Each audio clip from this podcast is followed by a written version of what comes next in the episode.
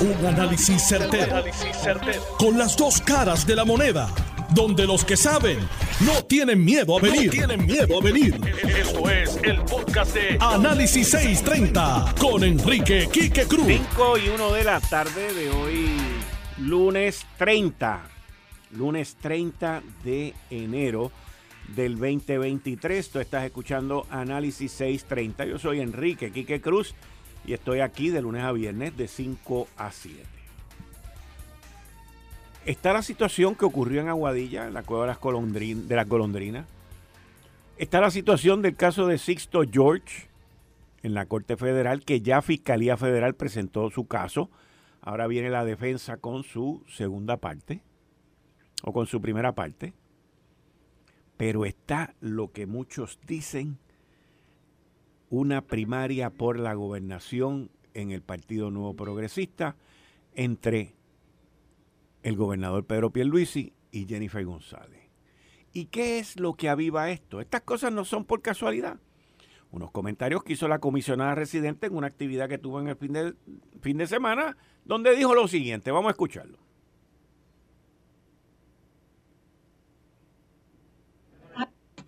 del PNP de uno eso pues también quiero reconocer a todos los presidentes del PNP de cada uno de los municipios que está aquí hoy, aunque los hayan llamado para amenazarlos con que los van a votar. A mí me gusta decir las cosas de frente. Y aquellos que los han amenazado con votarlo de las agencias de gobierno, tranquilo que falta poco.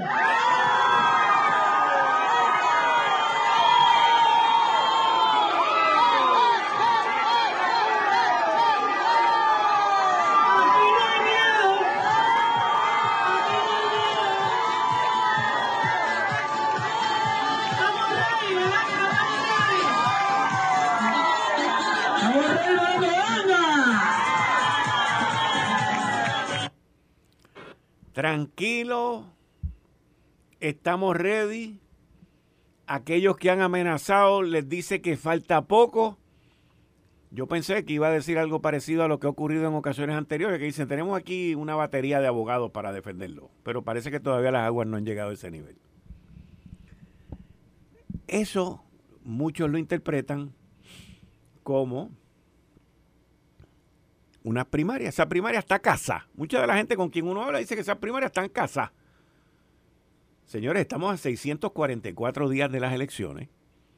Jennifer González hizo ese anuncio pre, pre, pre, pre, pre, pre, pre, este fin de semana. Los populares no se quedan atrás. El compañero aquí de Análisis 630, que está conmigo los viernes, gabinete de los viernes, el senador Juan Zaragoza, quien lo ha expresado en múltiples ocasiones, oficializó su aspiración a la candidatura de la gobernación para el 2024 y a presidir el partido. Ya hay tres personas en el Partido Popular que tienen interés en presidirlo. El alcalde de Morovi, Carmen Maldonado, el representante Jesús Manuel Ortiz y ahora Zaragoza. Todavía faltan por oficializar qué van a hacer Javier Hernández, que es el alcalde de Villalba, que dijo que iba a ser en febrero, eso es, febrero es de aquí a dos días, y el presidente del Senado, José Luis Dalmao, si va a continuar o no va a continuar. Si yo fuera José Luis Dalmao, yo no continuaba, porque yo nunca he visto un partido tan indisciplinado y tan castigador en contra de su propio presidente. Nunca, nunca, nunca, nunca. Y esto no tiene nada que ver con que si yo puedo hablar o no puedo hablar, con que si mi derecho a la libre expresión, no, no, no, no, esto no tiene que ver, esto es un desorden. Esto es un desorden. En los partidos, como en cualquier tipo de organización, tiene que haber disciplina. Pero hoy, como todos los lunes y los jueves, estamos con Dani el Machete Hernández, Héctor el Marrón Torres. Bienvenido ambos. Botoncito por allí. Saludos, Kike, a ti y a la gente que nos escucha. Como siempre, un placer. Saludos, Héctor Kike y todos los amigos de Notión. Bueno, ustedes escucharon el sonido de Jennifer González, donde dice, tranquilo, aquellos que hayan amenazado, falta poco. El gobernador rechaza eso y dice que él no, no, o él y nadie de su gabinete, entiendo yo, este, ha amenazado a nadie. Pero al Jennifer González decir tranquilo que falta poco, es que falta poco para el anuncio, entiendo yo. Pero nadie sabe de qué anuncio. Porque tampoco dan como que la impresión, pero no impresiona. Y, y, cuando digo que no impresiona, lo digo desde el punto de vista que no hace el anuncio, no hace ningún tipo de anuncio. Y yo aquí lo que veo es más un movimiento para que el gobernador se quite. No para retar al gobernador, es para que el gobernador se quite. Y ya lo único que falta es que alguien venga y publique unas encuestas donde diga que Jennifer le gana a Pedro Pierluisi en una primaria 7 a 1 o 7 a 3 y que la elección se la gana a los populares que todavía no tienen candidato 8 a 2 y entonces a creerse de quién son esas encuestas, cómo van esas encuestas, todo para ponerle una presión que hasta cierto punto yo no sé cómo pueden presionar a Pierluisi, porque Pierluisi no se deja presionar por mucha gente, de que se quite. Dani, ¿qué tú ves? Bueno, pues yo lo dije aquí hace dos semanas y ustedes decían que yo estaba loco, pues ahí está. Yo creo que tiene una comisionada residente en campaña. Este, si, eso es buena o mala decisión, pues verdad, está por verse. Falta un año completo para la radicación de candidatura. O sea, en diciembre faltan 11 meses ya. Así que eso es demasiadísimo tiempo. Y vamos a ver qué pasa. Yo pienso que la única manera que en el PNP no va a haber una primaria de la gobernación es que Pierluisi decida no correr. Las razones para no correr, pues bueno, podrían ser múltiples, ¿verdad? Este algún escándalo que no, de lo que no hemos sabido, este, como tú dices, unos malísimos números, lo cual no es algo extraño porque fueron las razones por las cuales si la María Calderón en el 2004 no corrió, fue una, una decisión simplemente estadística de números y fueron las mismas razones por las que Alejandro García Padilla luego este, de su cuatrenio también en el 2016 dijo que no iba a correr. Fue un, ejercicio de números.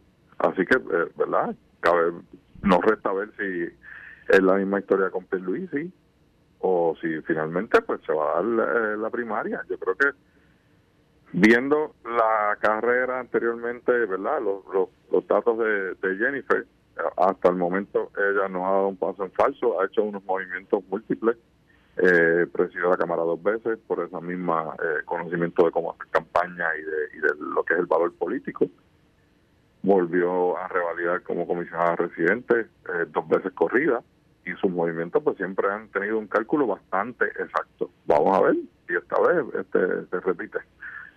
No creo que haya mucho asombro con eso. lo hemos visto y hemos estado enterándonos de todas las visitas de Jennifer González alrededor del país. Ha estado visitando su liderato, consolidando su liderato.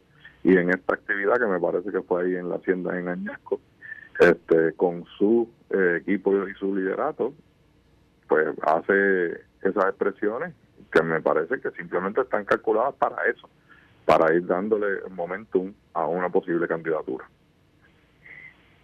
Héctor El Marrón Torres, buenas tardes. Y saludo Kike a ti y a la gente. Bueno, ya me yo había saludado. Eh, bueno, la supuesta primaria, vamos a ver si al final del día Jennifer tiene los overoles políticos para tirar para adelante.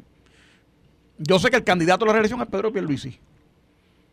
Vamos a ver si ella eh, tira para adelante y si hace consigue que esos supuestos presionados que ella pudo identificar en esa minusválida actividad que se llevó a cabo en Añasco, ella logra que recoger alguna declaración jurada que motive o propicie una investigación porque lo que se está mencionando ahí yo creo que raya en cometer un delito, que es la supuesta presión a empleados del gobierno para ir, para, para coaccionarlo, para no ir a una actividad política, a lo cual tienen un derecho eh, total en el sistema nuestro. Yo es bien simple, o sea, yo no, o sea, yo, yo, yo de verdad que yo lo veo, lo veo y lo sigo viendo desde el punto de vista, y, la presión va a continuar, yo no creo al día de hoy, de los 37 alcaldes que tiene el Partido Nuevo Progresista, no creo que Pedro tenga una mayoría entre los alcaldes. Al día de hoy, la información que yo he recibido es esa, que no tiene una mayoría. Que hay una mayoría inclinada con Jennifer.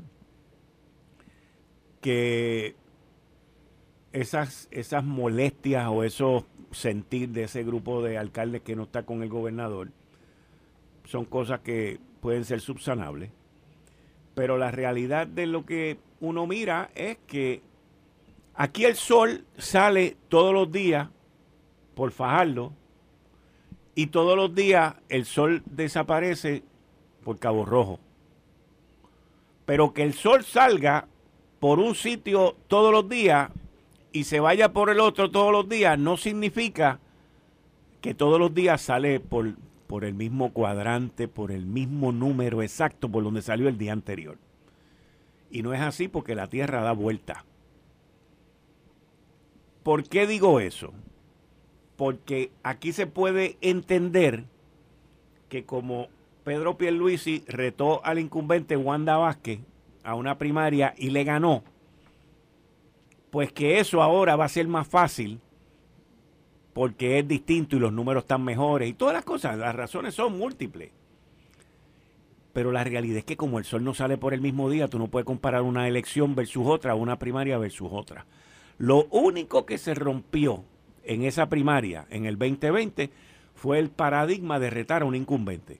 Pero si tú miras la relación y la definición de incumbente, Wanda Vázquez no era incumbente. Wanda Vázquez estaba ahí por un accidente constitucional y no tenía ¿Base política? La base política, no solamente la base política, pero no tenía el andamiaje completo, porque estaba ahí por accidente.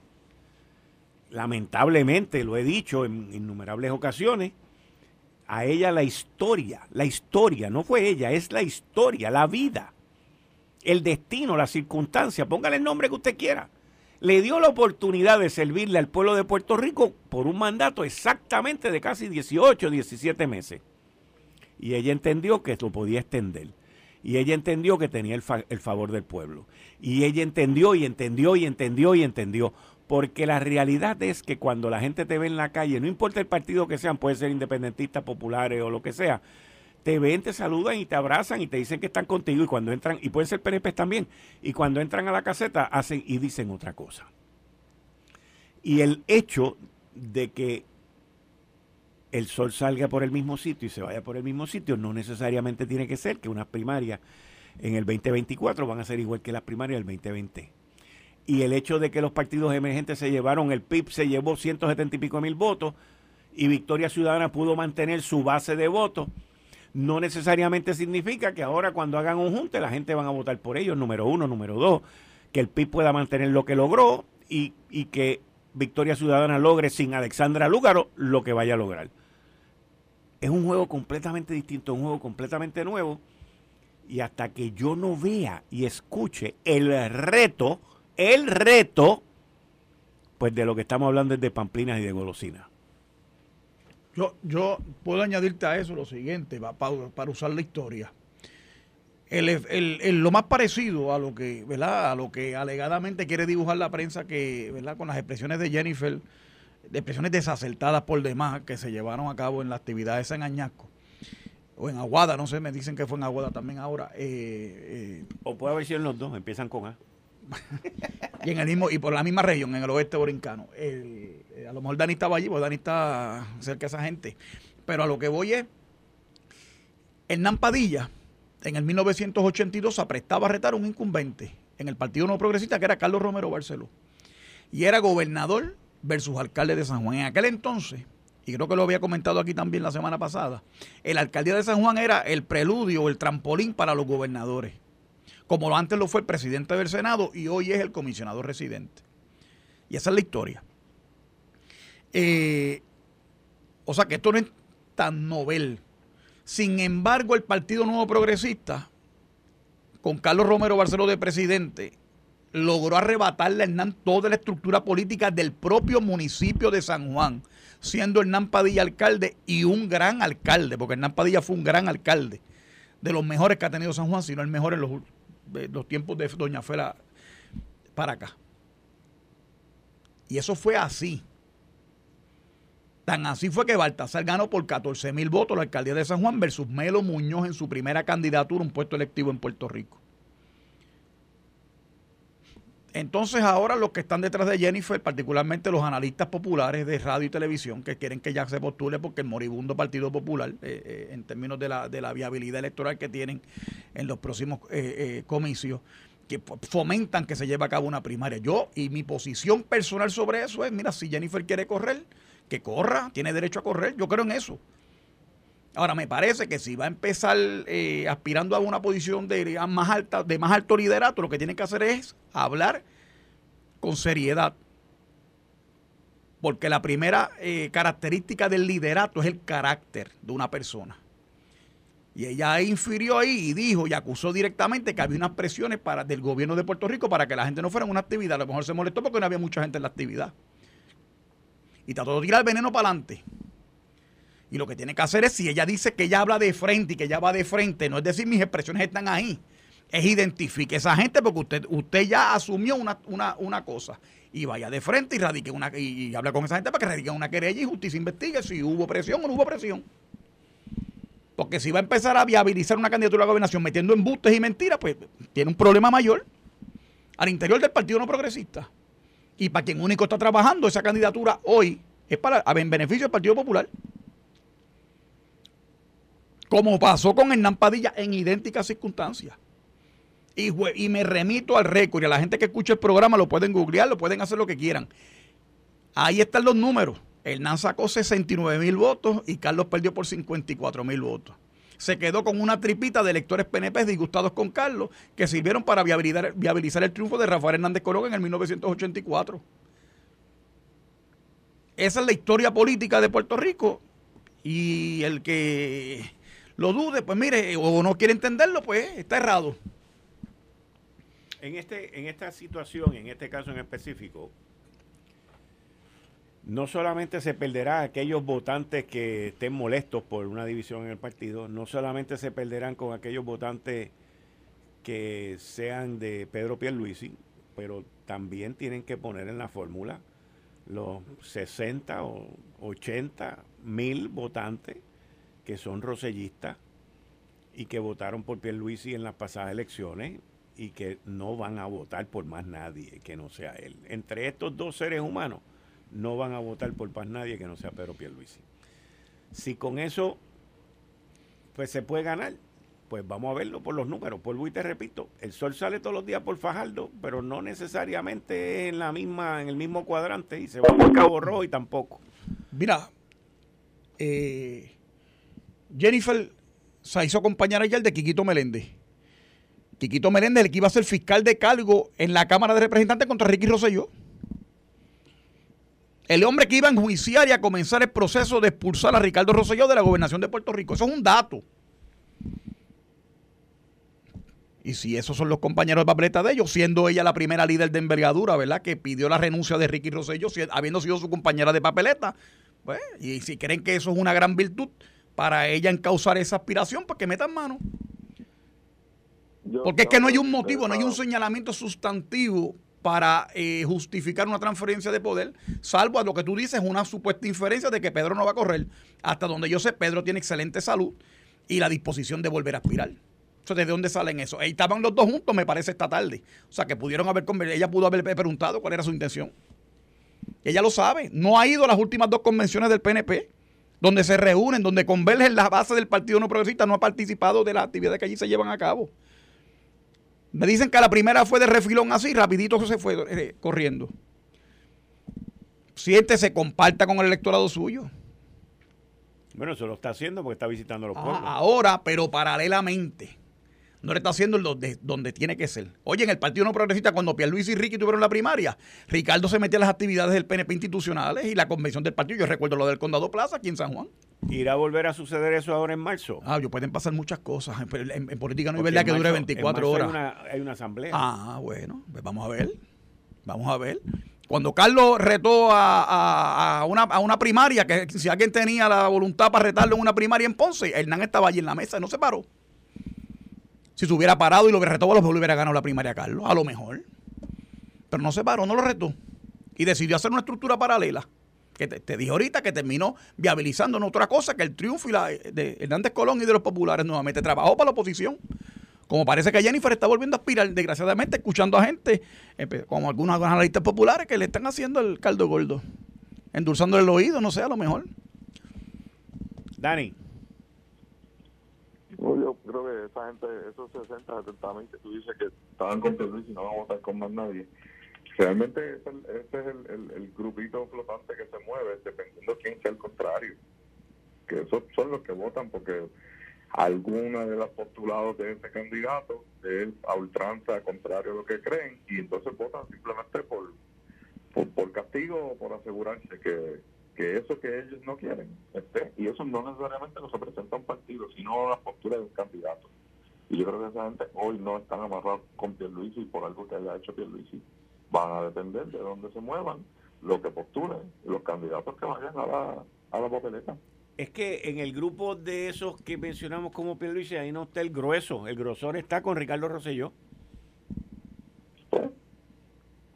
Ahí es donde está el grueso. Ricardo fuera, fuera de, juego, hay que ver. Es que no está fuera de juego. No, es que, es que no está fuera de juego, Dani. Es el, es el, esa es la, la situación, es que no está... Pero, está por verse, no está postulado a nada. Pues está fuera de juego. Según las mismas premisas que ustedes usan aquí, le aplican a otra gente. Si él se postula para algo, pues habrá que ver. O si él decide apoyar a alguien. Si eso, yo no creo que llegue a 70 mil, pero, pero la gente que sea que estén con él versus el PNP, ¿verdad? Más allá del PNP, pues entonces este, veremos a ver para dónde se mueven. Pero, pero él tiene que hacer algo para que eso ocurra. ¿Quién tiene que hacer algo? Bueno, Ricardo, si, quiere mover a esa gente, tiene que hacer algo. Sí, endosar, endosar, una, endosar un candidato. Pues. Endosar a alguien o postularse el palco. ¿Y tú le ves alguna, y tú ves, y tú ves alguna posibilidad de que él endose a Jennifer González en una primaria? Te pregunto, no, sé. No, no, no, lo sé. No lo sé. Aquí en la política se ven cosas que uno piensa que jamás van a suceder. Así que eso realmente no lo sé. Ah, y, últimamente lo que deciden los candidatos realmente no tiene que ver con sus postulados, tiene que ver con dónde se quieren acomodar la gente que está alrededor. Y eso, por eso nos ha traído tantas este, sorpresas. Hay que ver la gente que está alrededor de Ricky, con quién pueden lograr un acomodo mejor, o, viceversa, o los de Pierluisi. Bueno, y ahora cambiando el tema al Partido Popular Democrático que tiene hoy una junta de gobierno. Yo tuve la oportunidad de entrevistar a, a Toñito, a Toñito Cruz, y le metió bien duro a la junta de gobierno. Dijo que esa gente han abandonado eso, que el PNP, te estoy hablando palabras textuales, que el PNP le está comiendo los dulces a a los populares en la Comisión Estatal de Elecciones, que los dos comisionados electorales que tienen allí ganándose sueldo de sobre 100 mil pesos no van allí a trabajar, que la gente está desmoralizada que bueno, que esto es un desastre que no están listos para la asamblea, para la elección del 26 de febrero y mucho menos para la del 7 de mayo. Hizo un escrito titulado de, de Nuevos Aires en el Partido Popular Democrático. En adición a eso tienes a Héctor Luis Acevedo y Alejandro García Padilla que ambos pidieron aplazar estos procesos. Y hay gente que, que forman la Tercera Guerra Mundial si se atrasan los procesos. O sea, ve acá, Dani, te pregunto, para que me conteste después de la pausa, porque la, la pregunta es un poquito más amplia, pero ¿por qué hay tanto reguero en el Partido Popular Democrático? Tanta pelea interna. Pelean más internamente. Pelean más internamente que con los PNP. Que contra los PNP, perdón. Esto fue el, podcast de Notiuno. Análisis 630 con Enrique Quique Cruz. Dale play a tu podcast favorito a través de Apple Podcasts, Spotify, Google Podcasts, Stitcher y notiuno.com.